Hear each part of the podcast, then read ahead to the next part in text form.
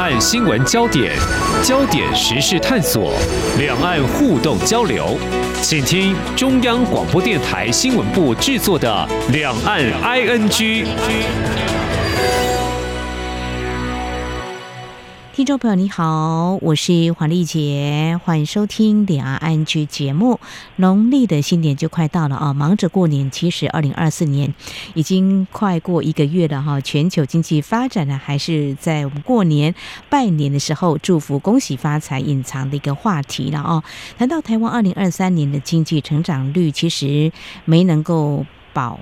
二就是经济成长率百分之二，主机总出估计呢是来到百分之一点四二而已啊。出口衰退还是主要的因素，不过看到投资市场面相对这个 GDP 的成长可能还算不错了啊。就以这个台北股市来看哦，最近还冲上一万八千点，不过这几天是有点拉锯哦。那么从这里观察企业表现到对焦产业发展，还有投资工具所需留意的一些影响，今天特别邀请财讯双。周刊主编刘志明来观察解析，非常欢迎主编，您好。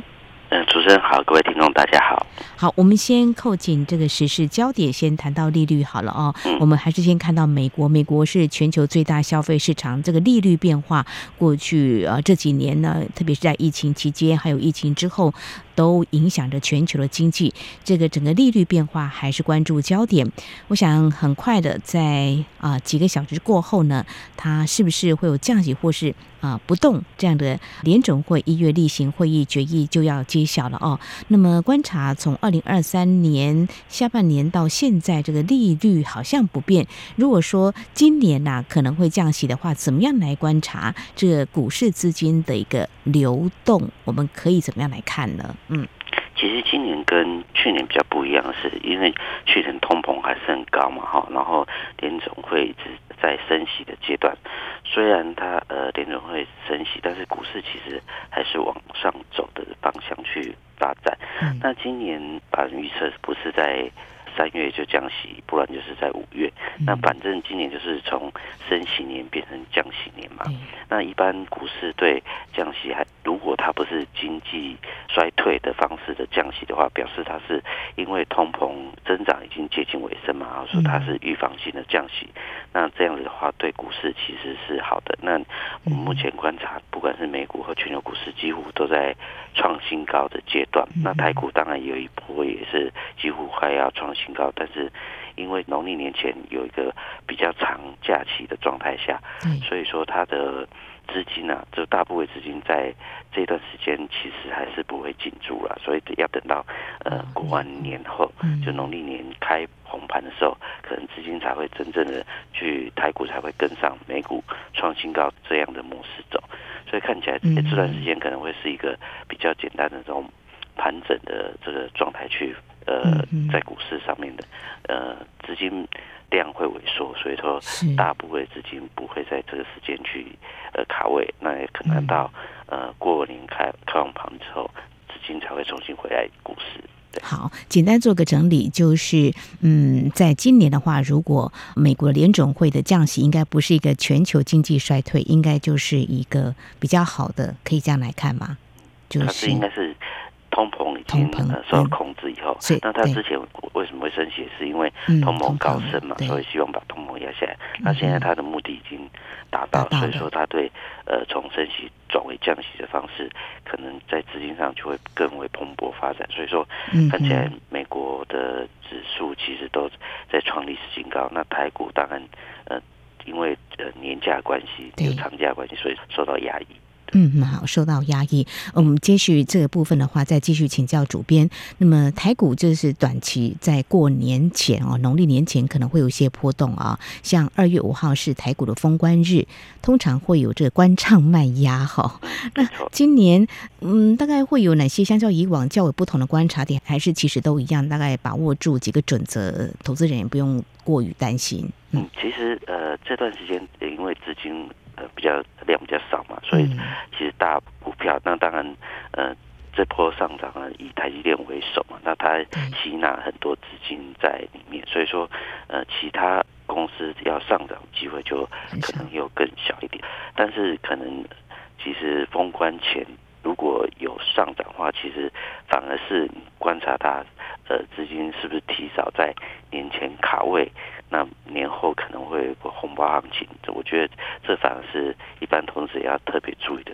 呃，这段时间应该是认真去观察这个强势的股票，那可能有机会在过完年之后就有那个红包行情。哦，就有红包行情哈。好，趁着过年这几天呢，好好的啊来研究一下哈，这些强势股啊冒出头，指的是又是什么呢？嗯，呃，其实今年最重要是 AI 相关的嘛，哈，像呃 AI 的 PC，AI 的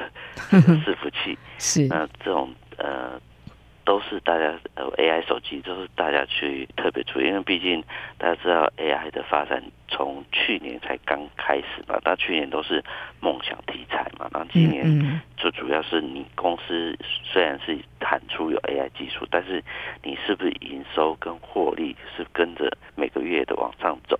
的状态下，这个就是等于是你成绩单要缴出来，这个资金才会进驻，所以说。呃，去年是只要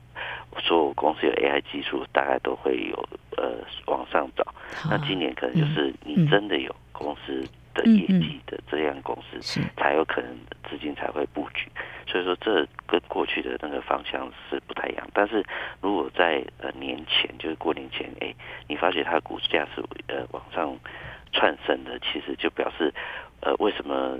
资金会愿意在长假之前就布局，表示它长假之后其实应该有好的故事跟好的消息，甚至好的业绩等着呃，比如四五月发表。那这样的话，我觉得这些投资人可以先在这时间多做功课，把这些呃强势股好公司先列出来。那等到哎大盘呃有不利空消息的时候，哎它跌幅又比人家少的时候，其实它可能就会是。台股往上的重要的公司，所以说这种明星的公司，我们先挑出来。那你等到利空的时候去投资的话，其实受伤的机会是非常非常小的。好，非常谢谢主编您的建议哈。那过完年十五号台股就会开红盘了哈，就依照主编您过去的专业的经验解析，那么就来看。不过你刚才有提到一个重点，就是说。大部分的这个资金好像都流向这个台积电。至于在其他的部分的话，请教一个面向哈，像中国大陆的股市的话，这两年都还蛮低迷的。那蛮低迷的情况，入股的资金或多或少对我们台股是不是也会有一些牵动影响？嗯。嗯，过去联动是比较高了，可是现在因为中美贸易战之后，其实很多的资金从中国大陆撤出嘛，哈，那你观察，其实台湾这几年为什么资金会这么呃，从以前成交量呃每天可能才两三千亿，现在最高有冲到四五千亿的状态下，其实你可以观察到，从过去外流资金往台湾股市的移动的迹象是蛮明显的，而且以前台股很多人都是会在去定存嘛，定存的那个呃很高，但是现在因为 ETF 的关系，很多的资金又往那个 ETF 去进驻。那 ETF 进驻的状态下，其实现在台股的 ETF 的那个部位啊，其实跟这个外资其实差不了多少。所以说，其实呃台股为什么会创呃一万八千点的这种呃过去想象不到的。创历史新高的状态的局势，就是因为其实资金从过去比较保守，但现在从海外的资金回流，那还有台湾本土的资金又有投资股市的状态下，所以股市相对起来是比过去要强很多。那我觉得还有一个关键的是，还是台积电的这个市值的增长，也支撑大概台股大概呃两成左右嘛。那只要台积电的股价往上走的话，其实台股要说它要很差的状态，应该是不太可能。那以今年呃台积电对整年的这种观察，它方还是会呃逐季的往上走的状态下，其实台股呃今年说要很差，其实机会也不是太大。所以说，我觉得这时间点反而是大家去观察这些强势股，然后冒出头的公司，尤其在现在资金还没有很多的状态下，它呢已经可以在呃这时候冒出头，表示其实呃等于是大家讲的雨后春笋，就是哎冒出头的那个人将来就会变好。那我觉得这时间去观察这个部分，其实是对这投资人是蛮重要的一个功课。嗯嗯，非常谢谢主编提供我们这个角度的观察，强势股冒出头哈。那么到底有哪些在最新一期的你们特别整理了哈？我们台湾一千八百多家上市柜公司当中啊，呃，十年来平均每年赚一个股本的公司。其实不太多哈哈，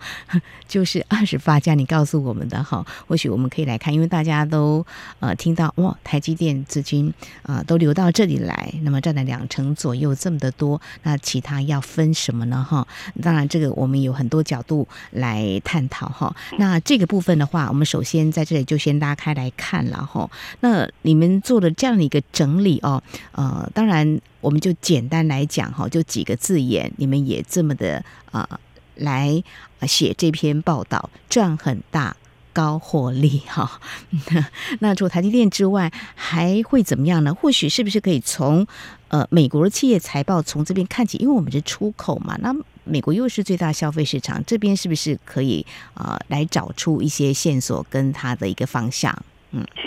这专题是比较长期一点的，他看台湾相关公司的状态了。那我们也用十年个观察，那十年观察是原因是因为其实你知道前几年疫情很差的时候，其实很多公司也会受到影响嘛。嗯，但是它这十年其实它的呃平均的这个 EPS 都有在呃十块钱，这也是赚一个股本。那大概有二十八家，那表示其实它不管是呃，这十年经过波动以后，其实它还是一个高获利的公司嘛。嗯，那我觉得高获利公司，像一般对投资人来讲，是好公司遇到倒霉事的时候，反而是应该去认真去呃掌握它这个，比如说呃营收的转机的啊，产业的转机的时间点去布局，反而是大部分都会有不错的报酬。那我们简单来看的就是，大家会比较观察，像大力光过去呃从一百块涨到六千块的状态下，哦你可能上一波都是没有跟跟到这个大力光大成长的时候，可是它呃最高点是从六千跌到两千左右嘛，那现在看起来就如果以呃，台股的 EPS 获利王大地光来看，它今年有一个比较大的转机，是因为现在手机都用那种潜望式的镜头。嗯。那以前我们大立光为什么会大涨？原因是你知道，观看手机过去是从一颗这个镜头变成三呃两颗、三颗，那甚至有四颗的。嗯。那这个呃，当初四颗以后，大概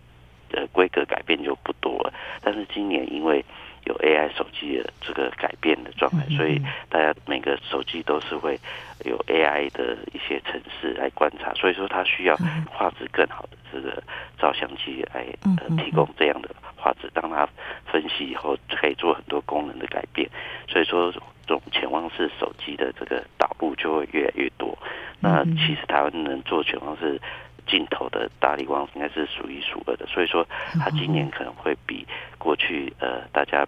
觉得它成长力道没有那么高的状态下，今年会有蛮大的改变。所以说这部分现在大力光可能才两千多块嘛，那反正很多都预估它今年目标价都是在三千块以上。我觉得这是一个可以观察一家好公司哈。是。第二个比较大家注意的是联发科，那联发科当然也是因为。AI 手机它的这个天玑九千三的上市之后，其实呃受到很大的重视。那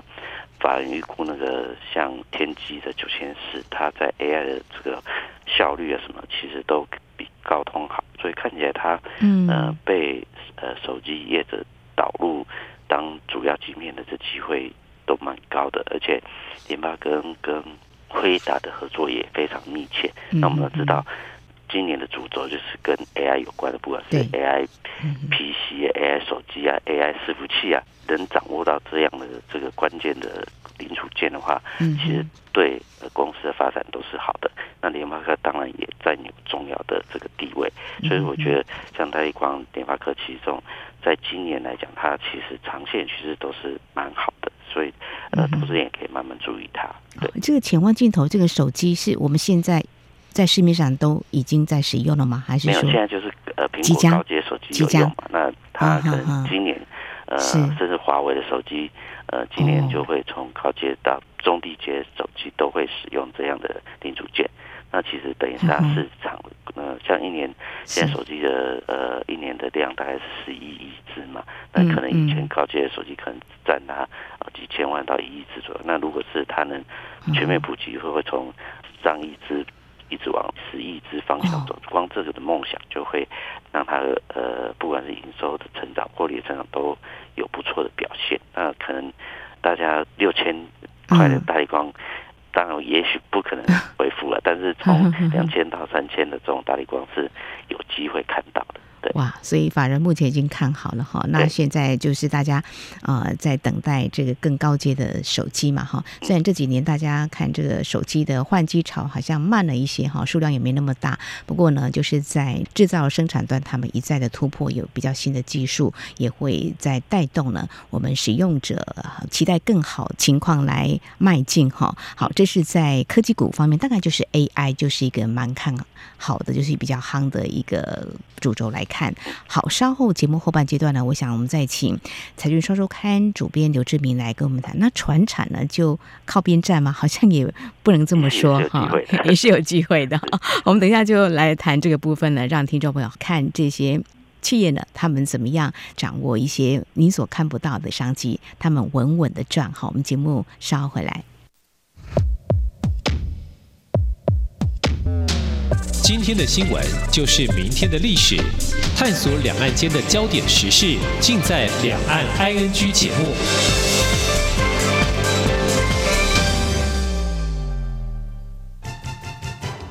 对于台湾的政治、社会与历史，以及中国的新闻事件及议题，台湾是怎么想的呢？中央广播电台每周五晚间九点三十分到十点播出的《台湾怎么想》节目。王家轩主持，以人为出发点，进行深入访谈或解析，多面向探索人物、书籍、历史与新闻等议题。精彩丰富的节目内容，请锁定每周五晚间九点三十分到十点播出的《台湾怎么想》节目。这里是中央广播电台台湾之音。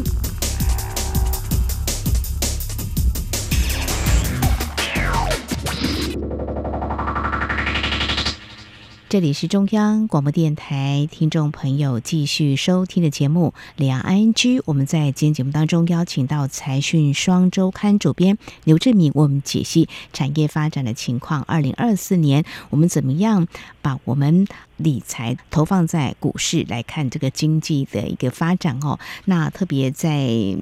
这次你们啊最新一起嗯拉长时间来看，就是台湾这些上市柜公司当中啊，十年来平均每年赚一个股本的公司有这二十八家。刚才我们点到了这个科技股，接下来要看船产的部分。船产部分，如果啊从我自己感受到的啦，就是说。台湾一直在啊新建一些工厂，或者说啊在装潢的工人都缺工的状况之下，好像这一块就可以来看出啊有些公司呢，银建股应该就是可能我们接下来要介绍给大家的是吗？嗯，其实台湾有很多银建营造股，其实它的长期的呃活力也都还不错，然后配息也不错，可能都七到八 percent 的状态，嗯，其实可能长线来讲都是蛮不错，比较。值得大家去观察，像比如说，呃，专注在高雄的这有一家叫做永信建这家公司哈，它是其实是呃十年那个平均的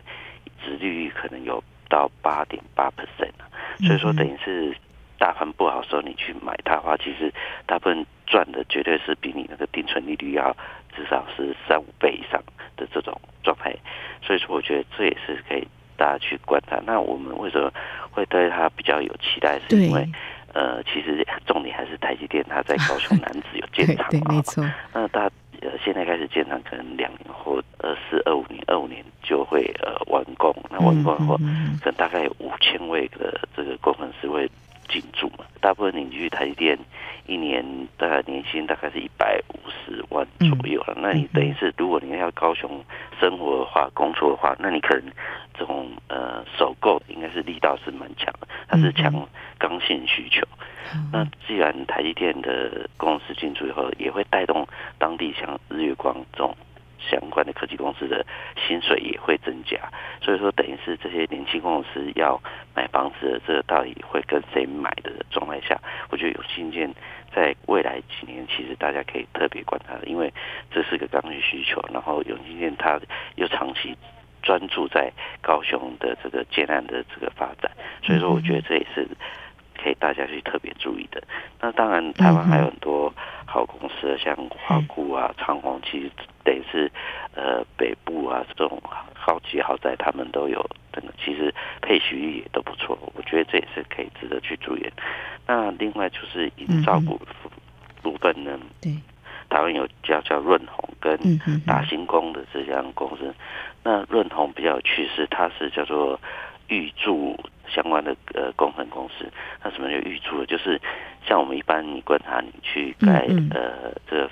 新房的工地，就可能会水泥预拌，混凝土车去那边去灌注水泥嘛。那它的是在工厂里面就做好，等于是把这些模组再拿去呃工地里面组装。那这有什么好处呢？就是第一个污染会比较少，然后它的呃功能会比较少，然后速度会比较快。那这也呃就是现在我们。蓝领的劳力其实是缺乏的，嗯，那等于是预祝的工法，在将来也是会越来越多。那我觉得这个也是大家可以去关注的一些趋势。但另外也是像大型工程，它本来就是台积电建厂重要的这个工程公司，这营造公司。所以说，以台积电现在要在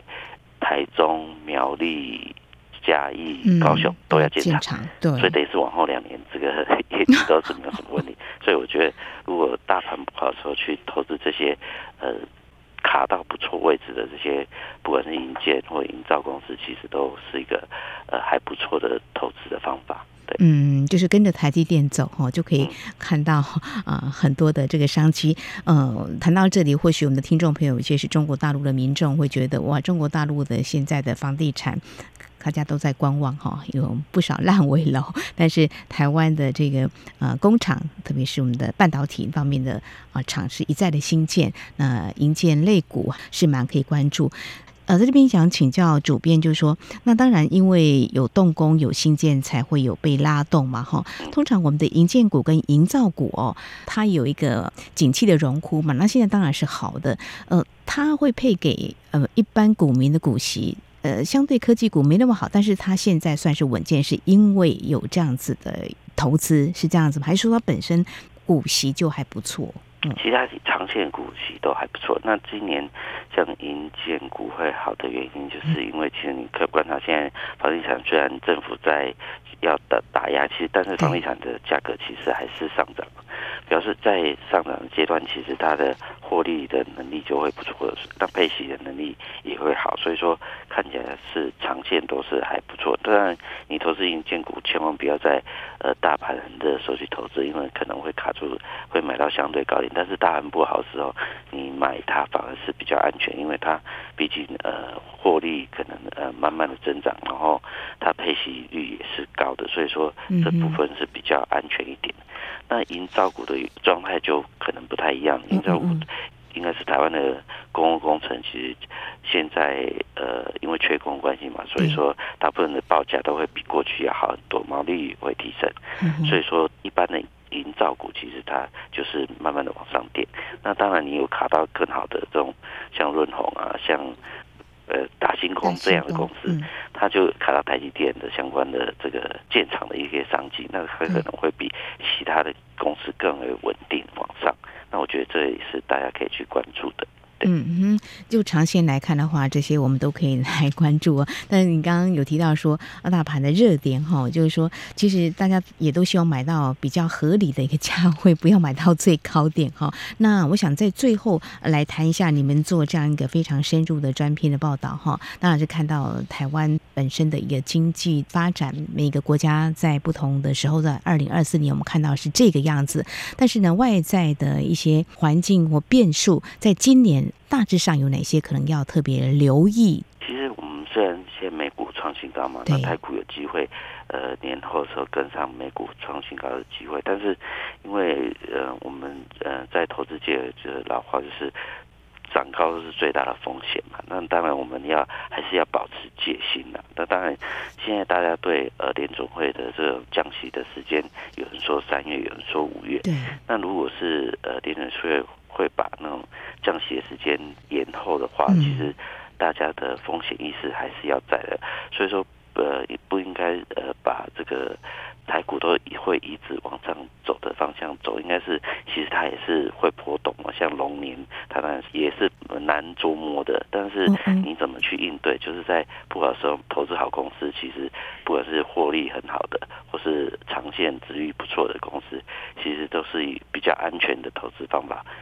受伤的机会是相对会比较少。那我觉得是说，今年有一个时间点是大家要特别注意是，呃，其实去年。十一、十二月，很多这种小型公司的这个汇损的那个状况是蛮高的。像我们知道，很多公司本来都状况很好，但是十一、十二月的获利，因为被汇损吃掉的获利，嗯，呃，部位是很高，所以说它都会在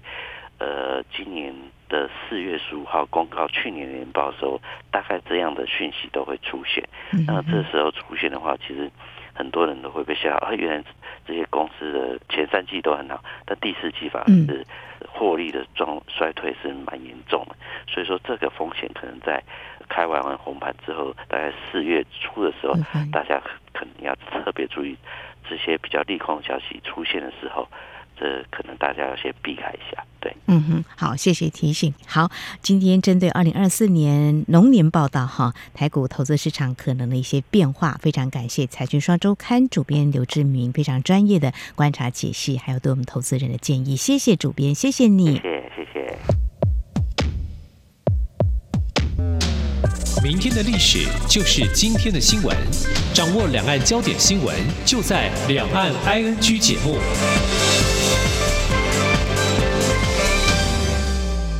好，那么在节目尾声，关心相关的新闻焦点，在台北股市方面，今天开低走低，电子族群回档了。随着权值股台积电跌幅扩大到百分之二以上，加权指数盘中重挫超过百点，连续失守五日线，中场收在一万七千八百八十九点五六点，下跌了一百四十五点零七点。成交金额是新台币两千六百六十二点一四亿元。那么台股一月份下挫四十一点二五点，终结月线连两红。在美国方面呢，来看这样的统计数据，应该是令人比较鼓舞的消息。因为美国联准会呢已经将利率调到二十三年来最高水准了，也希望能够借此抑制通货膨胀，并且使能够回到百分之二的长期目标。不过，根据法新社的报道啊，这几个月来，很多民众。呃，都认为联准会很快就会开始降息，呃，这就有助于增强对美国经济的信心。美国经济评议会在一份声明当中说，一月消费者信心指数跃升来到一百一十四点八，这是这个指数连续第三个月上扬了。至于 IMF 国际货币基金。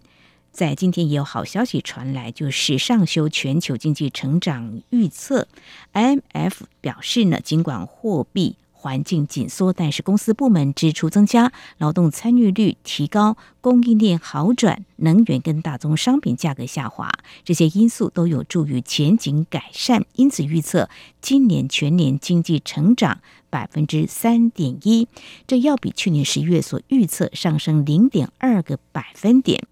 并且预估明年成长预计在百分之三点二，但是呢，这还是低于两千年到二零一九年历史平均水准百分之三点八。而在美国方面，IMF 是预估今年的经济成长预测上修来到百分之二点一，至于中国大陆上调到百分之四点六。那么，在众多新的贸易限制拖累之下，全球贸易预计今年成长百分之三点三，明年百分之三点六，这还是远低于百分之四点九的历史平均水准。至于通膨的部分呢，IMF 维持去年十月的预测百分之五点八，但是明年估值会从去年十月的百分之四点六下调到百分之四点四。好，以上就是今天两岸安居节目。黄丽姐非常感谢听众朋友您的收听，祝福您，我们下次同时间空中再会。